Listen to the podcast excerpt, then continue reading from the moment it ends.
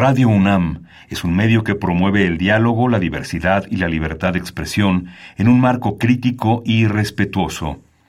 Los comentarios expresados a lo largo de su programación reflejan la opinión de quien los emite, mas no de la radiodifusora. Ingredientes para hacer la pócima de la diversión. Ancas de rana intrépida. Ratones de laboratorio. Plumas de pollo creativo. Mm, medio litro de carcajadas. Y listo. Revolvemos todo y decimos... ¡Hocus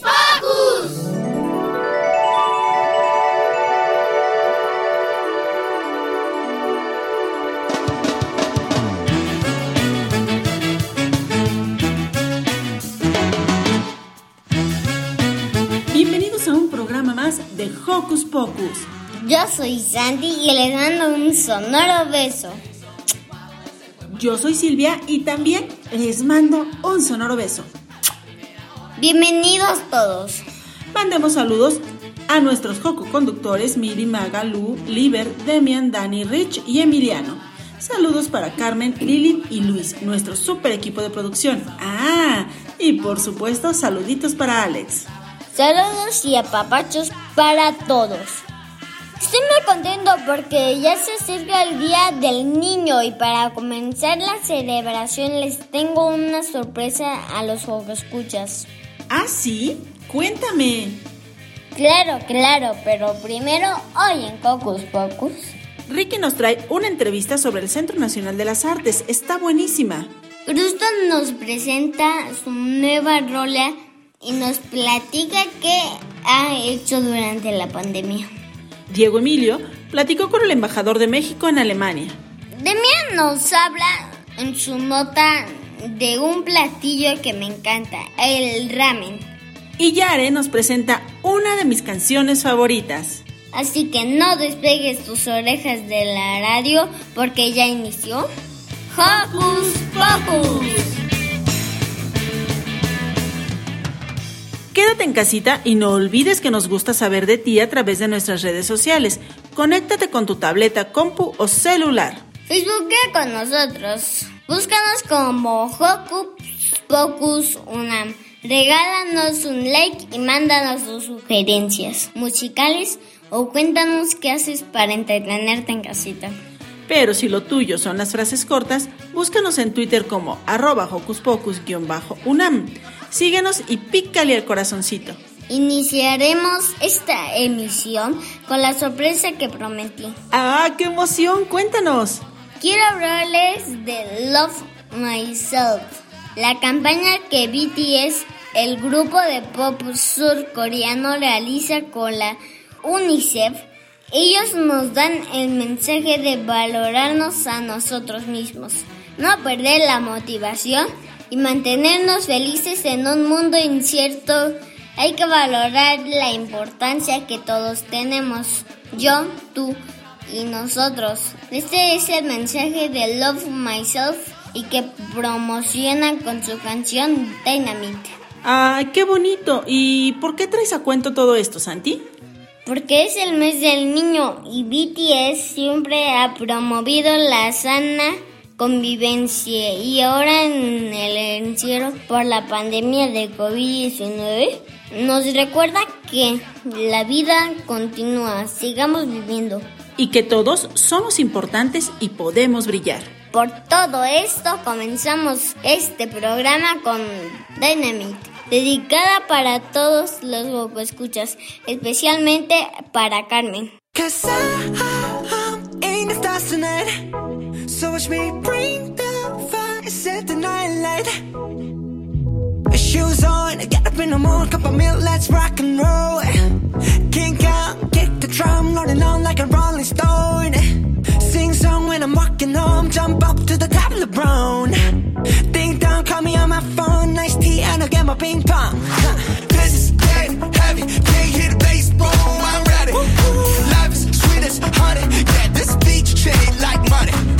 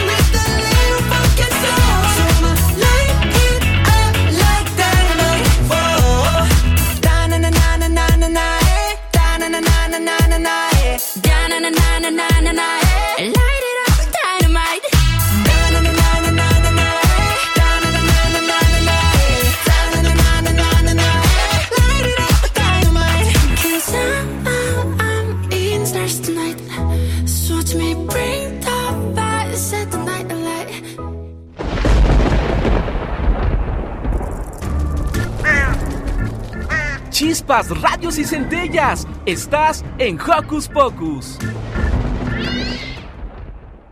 Ya está listo Ricky con la entrevista que realizó Ángeles Castro, directora de programación artística del Centro Nacional de las Artes.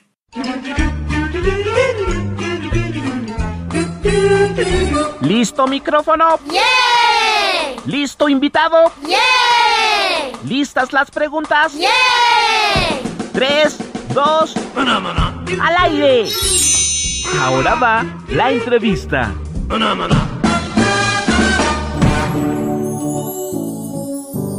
Hola, Joco Escuchas. Yo soy Ricky y el día de hoy estamos con la licenciada María de Los Ángeles, quien es directora de lo académico, parte del CENAR. Muchísimas gracias por estar aquí. Bienvenida. Muchas gracias, Ricky. Gracias por el espacio que nos das. Primero que nada, ¿qué es el CENAR? El CENAR es el Centro Nacional de las Artes. Esto quiere decir que es un espacio muy importante, muy interesante, muy rico, no solo por su, por su diseño arquitectónico, que estuvo encargado a arquitectos muy importantes, arquitectos nacionales muy importantes. Esta idea de generar este espacio fue del licenciado Rafael de Tobar y de Teresa. Y los arquitectos que intervinieron ahí, a ver si te suenan algunos de estos nombres, es Ricardo Legorreta, Teodoro González de León, Enrique Norten, Luis Vicente Flores, Javier Calleja, Alfonso López Vaz y Javier Sordo Madaleno Bringas. Pero te digo, no solamente es un espacio muy interesante por lo arquitectónico, sino porque también reúne ahí a personas muy interesantes. ¿De quiénes estoy hablando? De maestros de las artes, de distintas artes, de estudiantes, de investigadores, de técnicos para llevar a cabo eventos artísticos y de personal dedicado a la educación de las artes en muchos sentidos. ¿De qué artes estoy hablando? Estoy hablando de la danza, por ejemplo. Ahí está la Escuela Nacional de Danza Clásica y Contemporánea, la Escuela Nacional de Arte Teatral, la Escuela Nacional de Pintura, Escultura y Grabado, la Esmeralda, la Escuela Superior de Música, todas estas son escuelas del Instituto Nacional de Bellas Artes y Literatura, y también está el Centro de Capacitación Cinematográfica, además de los institutos de investigación de esas disciplinas, también del INVAL. Estoy hablando del CITRU, del, Centro de Investigación de, eh, de Arte Teatral, del Centro de Investigación de Danza, del Centro de Investigación de Música y Artes Sonoras, del Centro de, Investigación de, de, Artes Plásticas. Y además tenemos muchos espacios, tanto al aire libre como teatros para llevar a cabo conciertos, funciones de danza, funciones de teatro, galerías. Y también el CENAR forma parte de la red de centros de las artes junto con otros centros de las artes del país, es decir, los centros de las artes estatales. Entonces, por eso a mí me parece que es un espacio muy interesante porque hay un interés por, por, las artes, por la educación artística, por difundir las artes y por generar espacios de reflexión, de investigación y de diálogo desde las distintas artes y por lo mismo también desde la interdisciplina, es decir, en donde sí pueden confluir estos. Por otro lado, el CENAR tiene un centro multimedia que se dedica a todo lo que es el arte electrónico. Y también tiene la Biblioteca de las Artes, que es especialista en el tema de las artes. También tiene una dirección de educación a distancia, donde se, a distancia se llevan a cabo muchos cursos de precisamente de formación artística, así como se difunden muchas de las cosas que se hacen en el CENAR a distancia, a través de Interfaz CENAR o a través de aulas virtuales y de relaciones con distintas otras instituciones a nivel del país. Igual que tenemos una dirección de, de desarrollo académico donde se dan una serie de cursos, por ejemplo, para maestros de educación básica de tal manera que puedan tener las herramientas y los instrumentos para enseñar la educación artística a los niños. Entonces, también, digamos, es un espacio que tiene que ver con la educación, la reflexión permanente y la difusión de las artes. Eso es el Senado. Oh, pues qué bonita explicación. Y bueno, en, dentro de esta explicación usted nos habló que el CENART ofrecía eh, pues distintos eventos, obras teatrales, conciertos, pero específicamente en este momento, ¿qué eventos tiene? Ahorita, como sabrás, pues mucha de nuestra programación eh, sufrió pues retraso por el asunto de la pandemia. Entonces, básicamente estamos ajustando tanto cursos como eventos artísticos. Por ejemplo, ahora en, en, abril vamos a tener, porque esto lo llevamos a cabo cada mes, un ciclo de charlas con premios nacionales. Esto es en conjunto con la, el Consejo Consultivo de Ciencia y el CENAR. En mayo vamos a tener al doctor Felipe Rodríguez Jorge, es el iniciador en nuestro país de la radioastronomía. Charlará sobre los hoyos negros en el universo. Entonces, digamos, por un lado tenemos esto. Por otro lado, vamos a tener también la obra Bolita, por favor, al aire libre, del 11 de abril al 27 de junio a la una de la tarde. También vamos a tener el estreno de Ballet La Catrina a cargo de la Compañía Capitalina de Danza. Esto es en el Teatro Raúl Flores Canelo. También vamos a tener el sábado 24 de abril, la función de Beethoven, los apasionados sonidos del silencio. Y también va a estar el 17 y el 18 de abril una obra de Marcela Castillo que se llama Cuando sueño contigo. Esto, digamos, es parte de algunas de las cosas que tenemos de manera presencial, pero también tenemos actividades de, manera, de, de formas virtuales. Y estoy hablando de cuestiones de formación en el centro multimedia, estoy hablando de ciclos, de clubs de lectura, a través de la Biblioteca de las Artes. Entonces, y una serie de actividades que se hacen también por inscripción a los cursos, como te decía, de para maestros de educación básica. Además de que tenemos tanto en la Biblioteca de las Artes como en Interfaz CENAR todo un acervo tanto de libros de distintos tipos de, de disciplinas artísticas como de eventos que están en nuestro acervo que se pueden también disfrutar de manera virtual. Es decir, estamos combinando cuestiones presenciales con todos los protocolos y las medidas de salud para que no corran riesgo ni el público, ni los artistas, ni nuestro propio personal y que podamos llevar a cabo estas actividades presenciales, pero también tenemos, como te decía, actividades virtuales para todavía las personas que siguen, digamos, cuidándose en sus casas y que prefieren no salir. Entonces, pues te digo, tenemos todas estas actividades y hay algunas por inscripción. Para más información podrían también entrar a nuestra página del CENAR, que es www.cenar.gov.mx. También en nuestras redes sociales, el Facebook, Centro Nacional de las Artes México, y también por Twitter e Instagram, arroba cenartemx.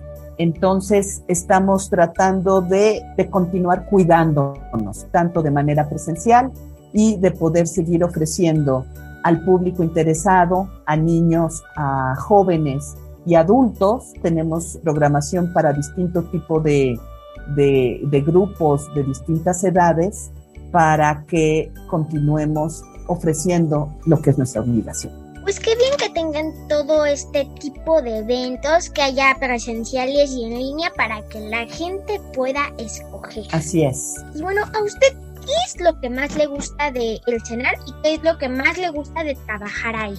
Lo que más me gusta, Ricky, es que aprendo todos los días. Es que aprendo muchas cosas y que me ayuda a reflexionar mucho sobre lo que implica la educación artística y hablo de educación artística a, nivel muy general.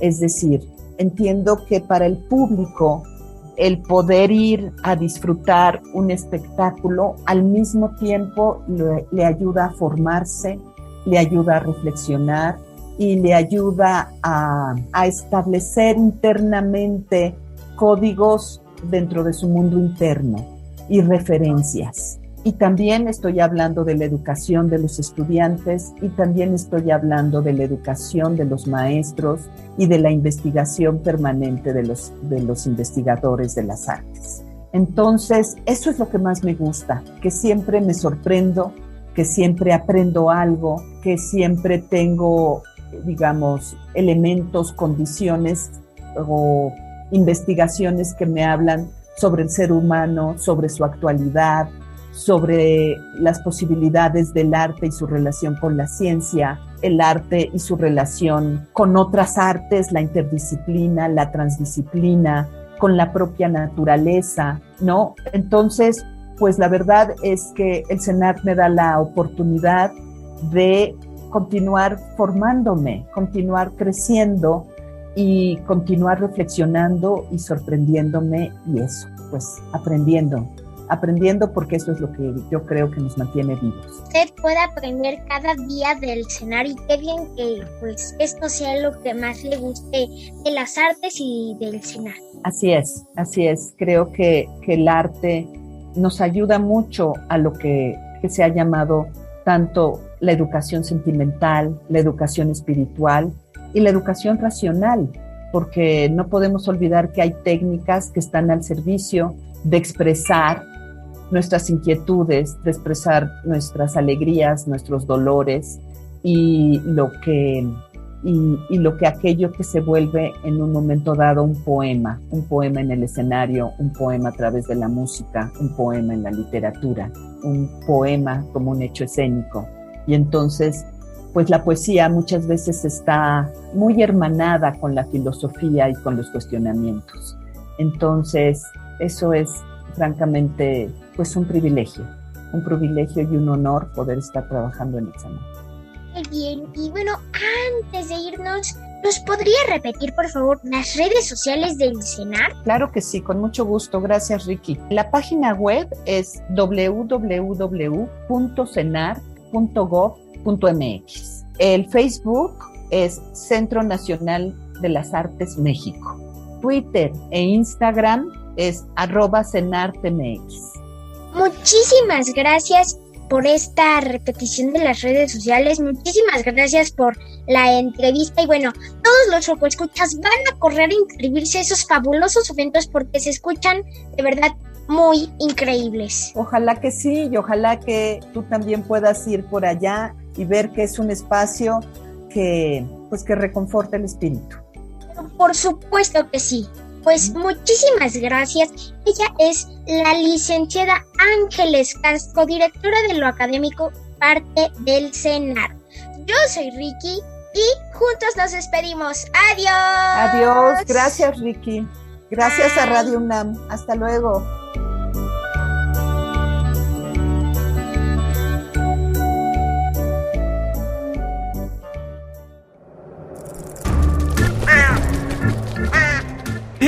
Sé parte de Hocus Pocus y busca nuestras redes sociales. En Twitter somos Hocus Pocus-UNAM y en Facebook Hocus Pocus UNAM. ¡Yay! ¡Qué alegría! ¿Por qué estás tan contenta tú? Porque Yare nos presenta una de mis canciones favoritas. ¿Qué canción es? Ah, para la oreja y checa esto. Hola, soy Yari. Hoy les quiero dedicar una canción. Me aburro como cualquiera, pero sé que es cosa seria, imposible ir contigo a jugar. Tu abrazo bien vale la espera. Solo quiero que esta acabe y la vida vuelva entera. El invierno siempre tiene un final. Mañana será primavera.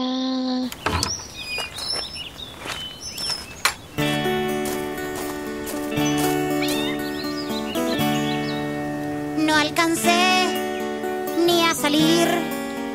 Cuando me dijeron que tenía que entrar de la calle, a olvidarme al colegio, unirme por una pantalla y no me puedo concentrar. Con mi abuela.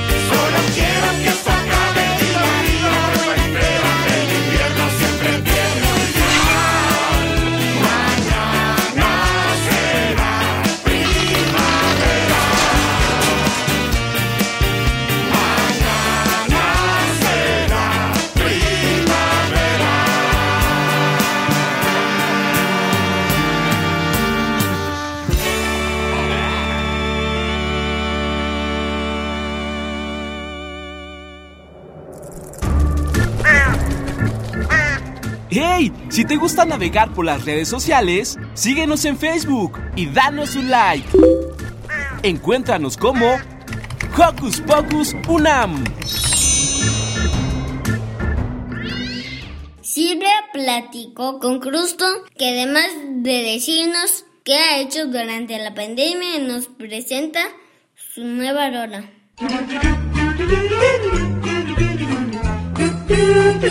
¿Listo micrófono? ¡Yeah! ¿Listo invitado? ¡Yeah! ¿Listas las preguntas? ¡Yeah! Tres, dos, al aire. Ahora va la entrevista.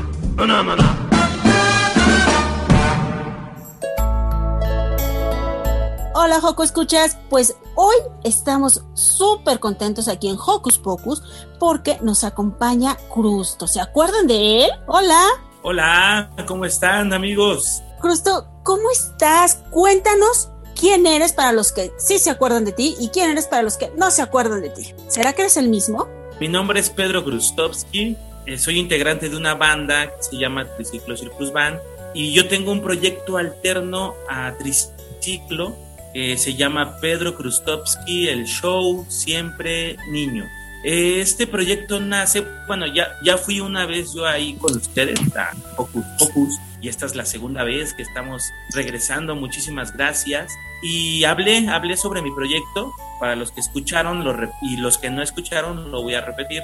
Eh, nace como en mí la inquietud de, de acercarme al público infantil a partir de que yo soy padre, de mi etapa de padre, como que me, me empecé a preguntar cómo me gustaría que fuera la, la música hacia los niños, cómo le enseñaría yo música a mis hijos, porque empecé a componer también como una cuestión didáctica para enseñarle conceptos musicales a los niños. Tiempo atrás yo ya estaba como, siempre me llamó la, la como el público infantil, ¿no? Eh, estuve en obras de teatro para niños, estuve en otros grupos que hacían música para niños, pero ya te, con, con mi etapa de papá, en mi etapa de papá, pues ya empecé a componer, empecé a sacar como eh, estas canciones, ¿no? El proyecto es música, pero también eh, lo reforzamos las canciones con danza, algunas coreografías, tenemos este, la agrupación de Pedro Krustovsky, es bajo, guitarra, batería, teclado, yo toco el saxofón, está otro amigo en la trompeta, eh, mi hermano en la voz, o sea, somos una banda grande con diferentes géneros musicales, tocamos este polkas, pasos dobles, tocamos rock, reggae, ska, pero con las letras enfocadas hacia los niños. También compuse una canción para mi sobrina que no le gustaba ir a la escuela y que te la regalo, eh, a mi hija del pulso de Majo para enseñarle qué es el pulso musical. Compuse la de Siempre Niños, que le da nombre al show. ¿Por qué siempre niños? Pues siempre hay que ser como un niño, ¿no? Sin tapujos, sin mentiras, con ser honestos. Yo creo que a la sociedad le falta esto, ¿no? Tener corazones de niños. Oye, pues nos encanta tu proyecto, nos encanta desde que nos lo presentaste, bueno, los dos. Nos encanta Triciclo Circus Band, soy fan de, de la banda y nos encanta tu proyecto en solitario, que, que, bueno, que además nos toca directamente a, nosotros, al público de Hocus Pocus. Cuéntanos, Crusto, ¿qué has estado haciendo durante la pandemia? Porque bueno, para muchos ha sido muy difícil sobrellevar ya este año que llevamos pues de prácticamente encierro, sobre todo los niños. Pues sí, sí ha sido eh, difícil para todos los, los que nos dedicamos a, a, a, la música, al teatro. Pues mira, yo he estado componiendo en esta pandemia, he estado haciendo videos, como que no me he quedado quieto, ¿no? He estado tocando mi saxofón, también para algunos este, encargos que me han hecho, ¿no? Para algunos municipios. Yo creo que nos tenemos que adaptar, ¿no? Como a lo que está pasando, a la nueva modalidad, ¿no? De que son los streaming. Y es lo que he estado haciendo. Gracias a Dios, como por los contactos que, se van dando en la vida, pues me hablan, ¿no? Oye, Pedro, que si no quieres hacer un video para la Filig, oye, no quieres hacer un video para el municipio de, de Catzingo, no quieres hacer un video para el municipio de Coyoacán, para la alcaldía de Coyoacán, perdón, me acaban de contactar. Entonces, así es como he estado trabajando, ¿no? Con los videos pero también no se ha como cerrado esta parte creativa. Yo creo que en esta etapa de papá, como que se ha activado más en mí la cuestión de componer y esperemos que no se pare, que siga así. Sí es difícil, pero yo creo que al final de cuentas siempre el arte, la música nos salva, nos rescata, nos calma, nos da otra salida y también hay respuestas para toda la gente. Oye, Crusto, justo entre todo lo que tú has hecho, has escrito música, como ya nos dices, ya nos platicaste en quién te inspiras, cómo te inspiras y nos vas a presentar hoy una canción. Cuéntanos un poco acerca del por qué esta canción, por qué la compusiste. Uf, pues esta canción habla mucho ah, de mi corazón, ¿no? Como que me abrí. Se llama Te amo, papá, ¿no? Entonces, les voy a contar un poquito la historia. También para mí, este, eh, hacer esta música me sana, ¿no? Me sana, me sana mi corazón eh, se la dediqué a mi papá. Eh, mi papá y mi mamá se separaron cuando yo era niño. Eh, entonces me acuerdo que yo tenía que ir con mi papá todos los viernes y los lunes que iba a la escuela, el martes, miércoles. Me acuerdo que yo preguntaba, ¿por qué mi papá no está conmigo? ¿Por qué no puedo estar con él? ¿Por qué veo a todos los niños que están con mi papá? Y entonces yo anhelaba con todo mi corazón que el viernes llegara mi mamá fue alguien que siempre me, me inculcó como esta parte del amor, del respeto hacia mi padre, ¿no? A pesar de que tuvieron sus problemáticas, pero ella se mataba mal de él. Entonces yo creo que eso, eh, cuando hay rupturas, como en una familia, el, el divorcio, a veces creo que las mamás hablan mal, pues a los niños, ¿no? Yo creo que los, los papás son los héroes de los niños. pero no se dan cuenta que con el dolor que traen las mamás, pues afectan luego a los niños, no afectan al, al héroe. Entonces, pues eh, en mi caso fue diferente, pero sí creo que hay muchas personas que se identifican con esta canción.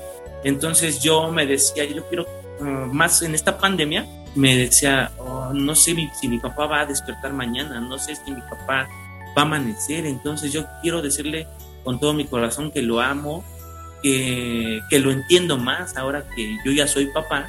Yo antes lo juzgaba mucho, pero créeme que ya no lo juzgo, porque yo ahora soy padre y entiendo muchas cosas del matrimonio, que no es fácil, pero el amor siempre tiene que estar presente. ¿no?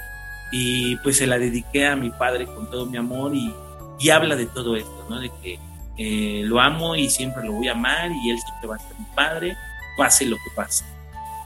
justamente situaciones difíciles que de alguna manera tú sanas por medio de esta canción, pero me gustaría que abundaras un poquito más con los pequeños Joco escuchas que están viviendo en alguna situación de este tipo. ¿Qué les recomiendas a ellos? ¿Qué les recomiendas a sus papis? Bueno, tú ya viviste esta situación como hijo y ahora eres papá, entonces ahora como que puedes entender esas dos partes.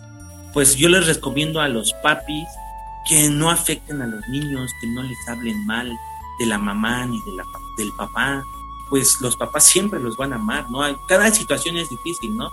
Yo creo que cada familia es diferente, pero yo también creo que los papis tienen que sanar muchas cosas. Y los niños, los niños son joyas preciosas, ¿no? Que a veces no nos damos cuenta que, que tenemos que pulirlas nosotros, ¿no? Tenemos que direccionarlas, tenemos que guiarlas. Y a veces, este, también los papás como que no se dan cuenta, traen como, o no han sanado muchas cosas, entonces tienen que sanarlas para que también eh, no afecten a los niños. Pues Crusto, con este mensaje de amor que nos dejas, pues preséntanos la canción que ya morimos de ganas por conocerla. Claro que sí, pues mira, esta canción se llama Te amo papá y muchos amigos me, me ayudaron que he conocido en la vida. Eh, Alejandro Preiser, que es este, el compositor de Triciclo, me ayudó a grabarla y él se aventó un solo de guitarra. Tengo otro amigo que se llama Jorge Galicia, que él me hizo el arreglo. Yo le dije, mira, esta es la idea, aquí ponle un puente, quiero que sea como reggae. Y este, pues Jorge Galicia me ayudó, Alejandro Preiser y la letra es, es mía, es con mucho amor para todos ustedes y espero que, que se identifiquen un poquito. A veces también al contar, tú al contar una historia, también cuentas la historia de alguien más. Eso es lo padre de la música. Pues Crusto, muchas gracias por compartirla aquí en Hocus Pocus. Gracias de verdad por este, insisto, mensaje de amor que nos das, no solo con la música, sino también con tus palabras. Y pues viene la rola, te amo papá, y esperamos que pronto regreses con más rolas para los Joco Escuchas. Claro que sí, Silvia, eh, muchísimas gracias por, por siempre abrirme las puertas. Y rápidamente en comerciales, puedo decir mis redes sociales. Por favor. Gracias, gracias. Me encuentran en el YouTube como Pedro Krustovsky Oficial, en el Facebook como Pedro Krustovsky y en el Instagram estoy como Krustops Triciclo. Pues todos a consultar tus redes para escuchar esta y otras tantas canciones que tienes a lo largo de tu gran trayectoria como músico. Y nuevamente felicidades y gracias. Gracias a ustedes, quiero mucho.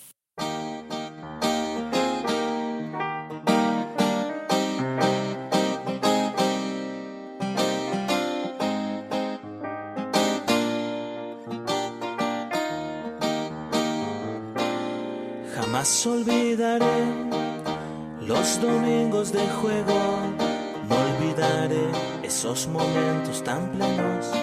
Nunca fui un buen deportista, nunca fui un buen jugador, nunca pateaba bien el balón, solo quería ser un soñador.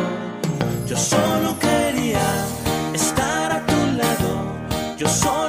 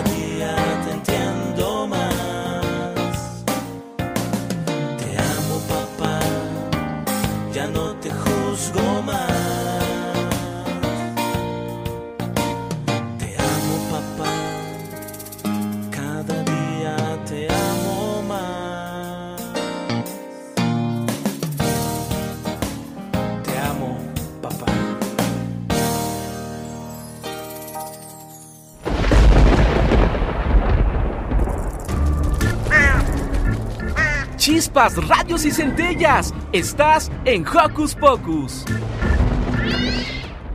Es tiempo de comer. ¿De comer? Estamos en Hocus Pocus. No podemos comer, Santi. Ay, es que la nota de Demian me da mucha hambre. Vamos a escucharlo.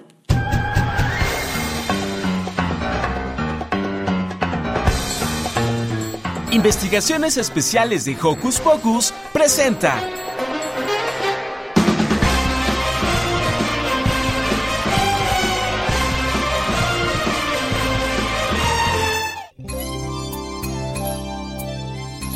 Hola a todos, soy Demian y estoy muy feliz de estar aquí con ustedes y platicar de un platillo que me encanta, el ramen.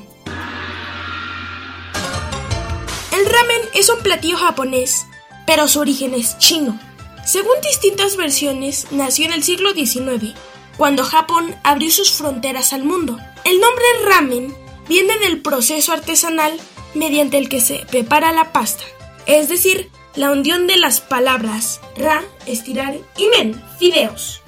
Este platillo tiene cuatro elementos importantes. Los, fideos, o men, el caldo, es lo que caracteriza cada tipo de ramen. Y hay montones de variedades.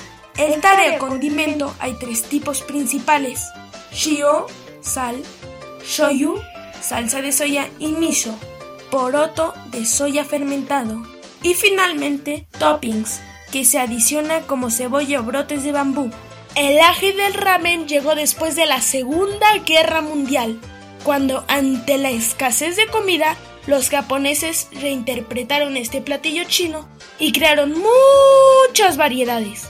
Lo que distingue al ramen de los fideos chinos es el caldo. La sopa utilizada en el ramen es de compleja elaboración. Necesitas hasta 40 ingredientes diferentes para prepararla y acentuar el umami. El umami.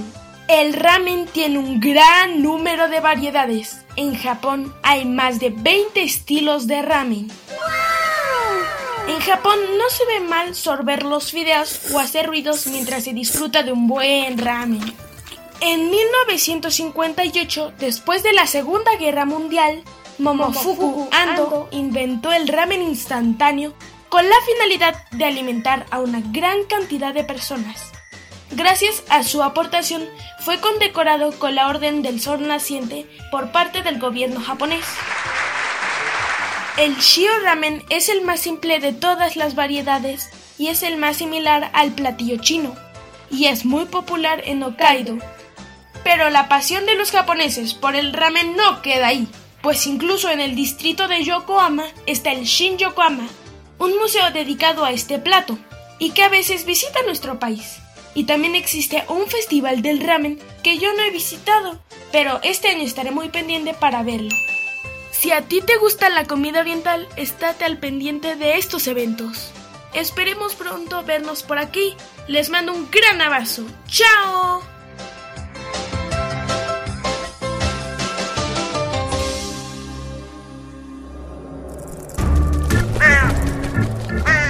¡Hey! Si te gusta navegar por las redes sociales, síguenos en Facebook y danos un like.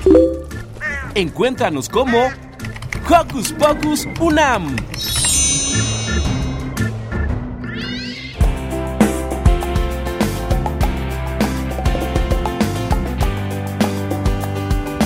Hay tantos idiomas en el mundo, gente que habla inglés o portugués, otros hablan chino, japonés, taitiano, hawaiano, italiano o francés. Pero hay un idioma universal que nos mueve a todos por igual tiene fronteras, no existen barreras, la música nos une, vamos a cantar. ¡China! Yang yen kuai chi chi si hui cha, wo chi wan chang, wo chi hao hai de tu. Rusia! Duszy dom Rosji, musi dom Rosji, dale po привет, stowa koniec kasa, czok nas koniec kasa, czok. Mój tańcuj, mój tańcuj, mój tańcuj bez zastanowki. Brasil! Gostam dos ritmos, dos tambores, punchês e cofres no carnaval. Los brasileiros somos unidos, nos gostamos de cantar y danzar. Culturas y costumbres diferentes, maneras de bailar y de expresar. En cada país un nuevo ambiente, España, Grecia, Egipto, Alemania o Paraguay. Pero hay un idioma universal que nos mueve a todos por igual. No tiene fronteras, no existen barreras, la música nos une, vamos a cantar. Alemania! Es el carnet, kartoffelkumbus Ich habe Spaß auf Partys, ich tanze ohne Pause Lorolei, lorolei, lorolei, wiki Lorolei, lorolei, lorolei, lorolei, lorolei, ¡México! México es muy lindo, dice la canción, con el corazón alegre. Toca el mariachi y este rico son, y eso siempre nos divierte. Si eres mexicano, te quiero decir, siéntete muy orgulloso. Baila, canta, ríe con esta canción, que es un ritmo contagioso. Pero hay un idioma universal que nos mueve a todos por igual.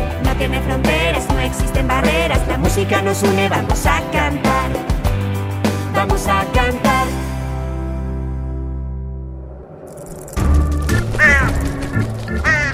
¡Hey! Sé parte de Hocus Pocus y busca nuestras redes sociales. En Twitter somos Hocus Pocus-UNAM y en Facebook Hocus Pocus UNAM.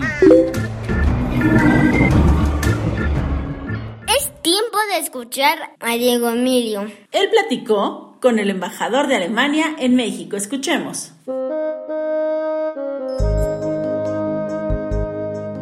En Hocus Pocus para Europa platicaremos con Rogelio Grangilholm, embajador de México en Alemania. Señor embajador, muchas gracias por aceptar la entrevista. Sabemos que Alemania es un país que conoce la cultura mexicana y que una de sus actividades como nuestro embajador ha consistido en difundir ampliamente todos los aspectos culturales de México en un país tan lejano. ¿Nos puede decir cuáles son las actividades más importantes de su representación diplomática para promover nuestras riquezas culturales? Claro, Diego, cómo no, con muchísimo gusto. Mira, la Embajada de México en Alemania es una institución que, entre otras cosas, promueve la cultura mexicana. ¿Qué significa esto? La cultura mexicana no es solo aquello que se encuentra en los museos. La cultura está en lo que comemos, lo que escuchamos, lo que escribimos, lo que cantamos, también en lo que pintamos o dibujamos, lo que bailamos o que hacemos en formatos como videos. Así en la embajada que yo dirijo hay un equipo de personas especializadas con las que organizamos oportunidades para dar a conocer nuestra cultura. Por ejemplo, en nuestro edificio, que es una de las oficinas más bonitas que tiene el gobierno de México fuera del país, podemos montar exposiciones de arte contemporáneo hecho por artistas de México. Hacemos lecturas de libros o de cuentos infantiles escritos por autoras y autores mexicanos. También participamos en la organización de actividades que requieren más espacio o condiciones muy especiales. Por ejemplo, las piezas que se ven en los museos mexicanos ocasionalmente salen de México y se muestran en los espacios más prestigiosos y adecuados. Nuestros tesoros nacionales, aunque pertenecen a todas y todos los mexicanos, también nos gusta presentarlos fuera del país para que otras personas conozcan nuestra cultura. Nos alegra mucho que México esté presente en Alemania. Embajador Rogelio, ¿nos puede decir qué opinan los alemanes del talento de los artistas mexicanos que han visitado Alemania? Mira, Diego, las personas en Alemania tienen una muy buena impresión de las y los artistas de México.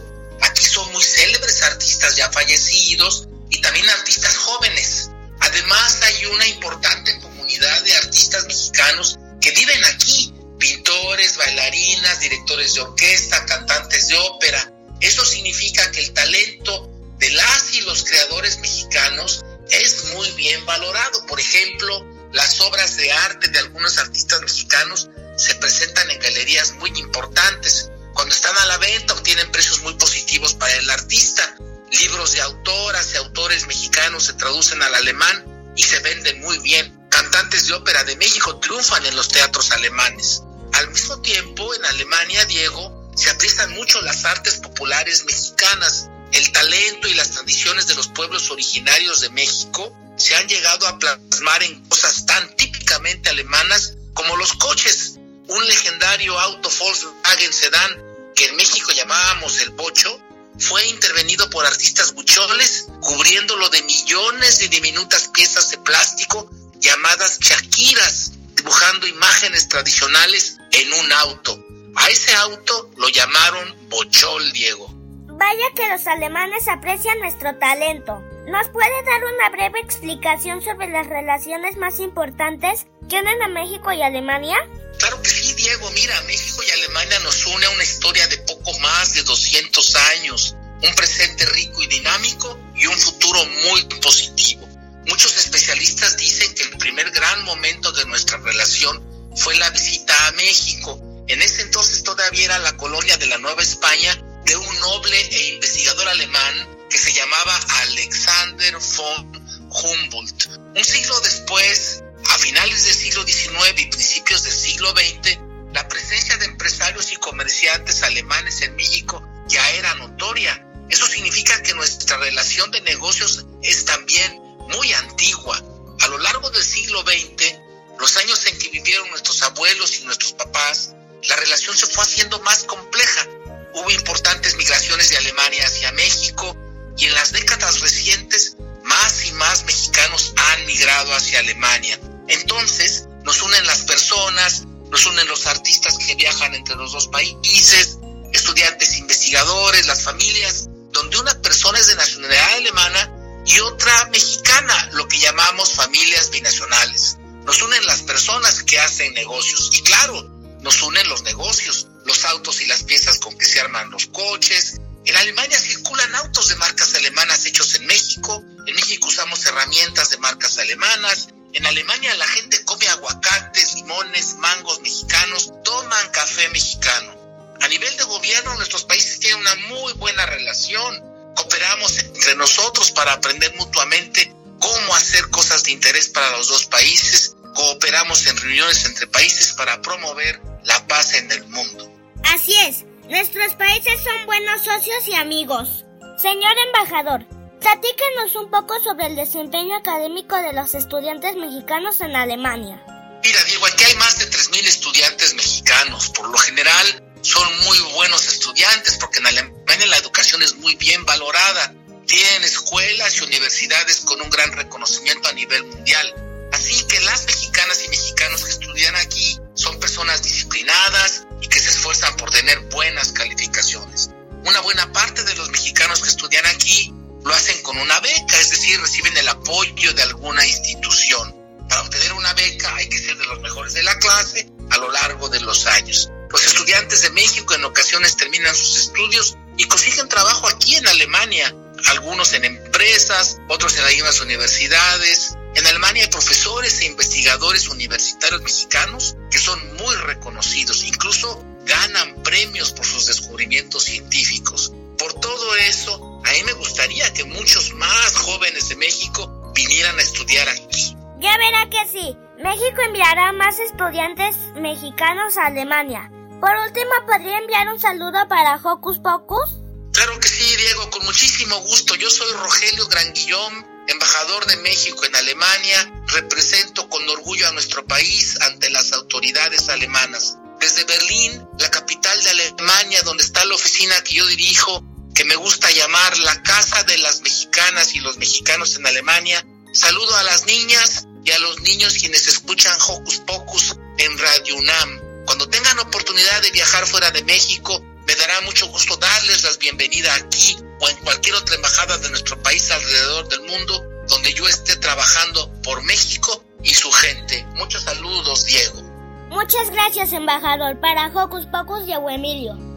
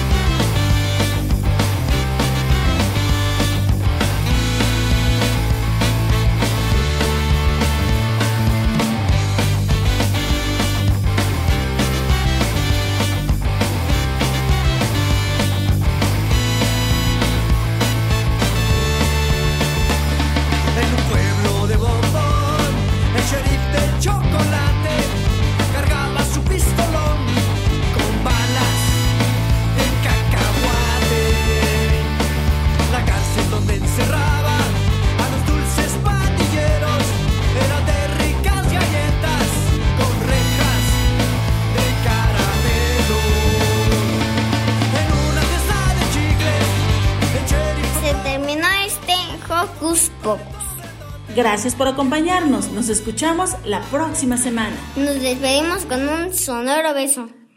¡Mua! Adiós. Hasta la próxima.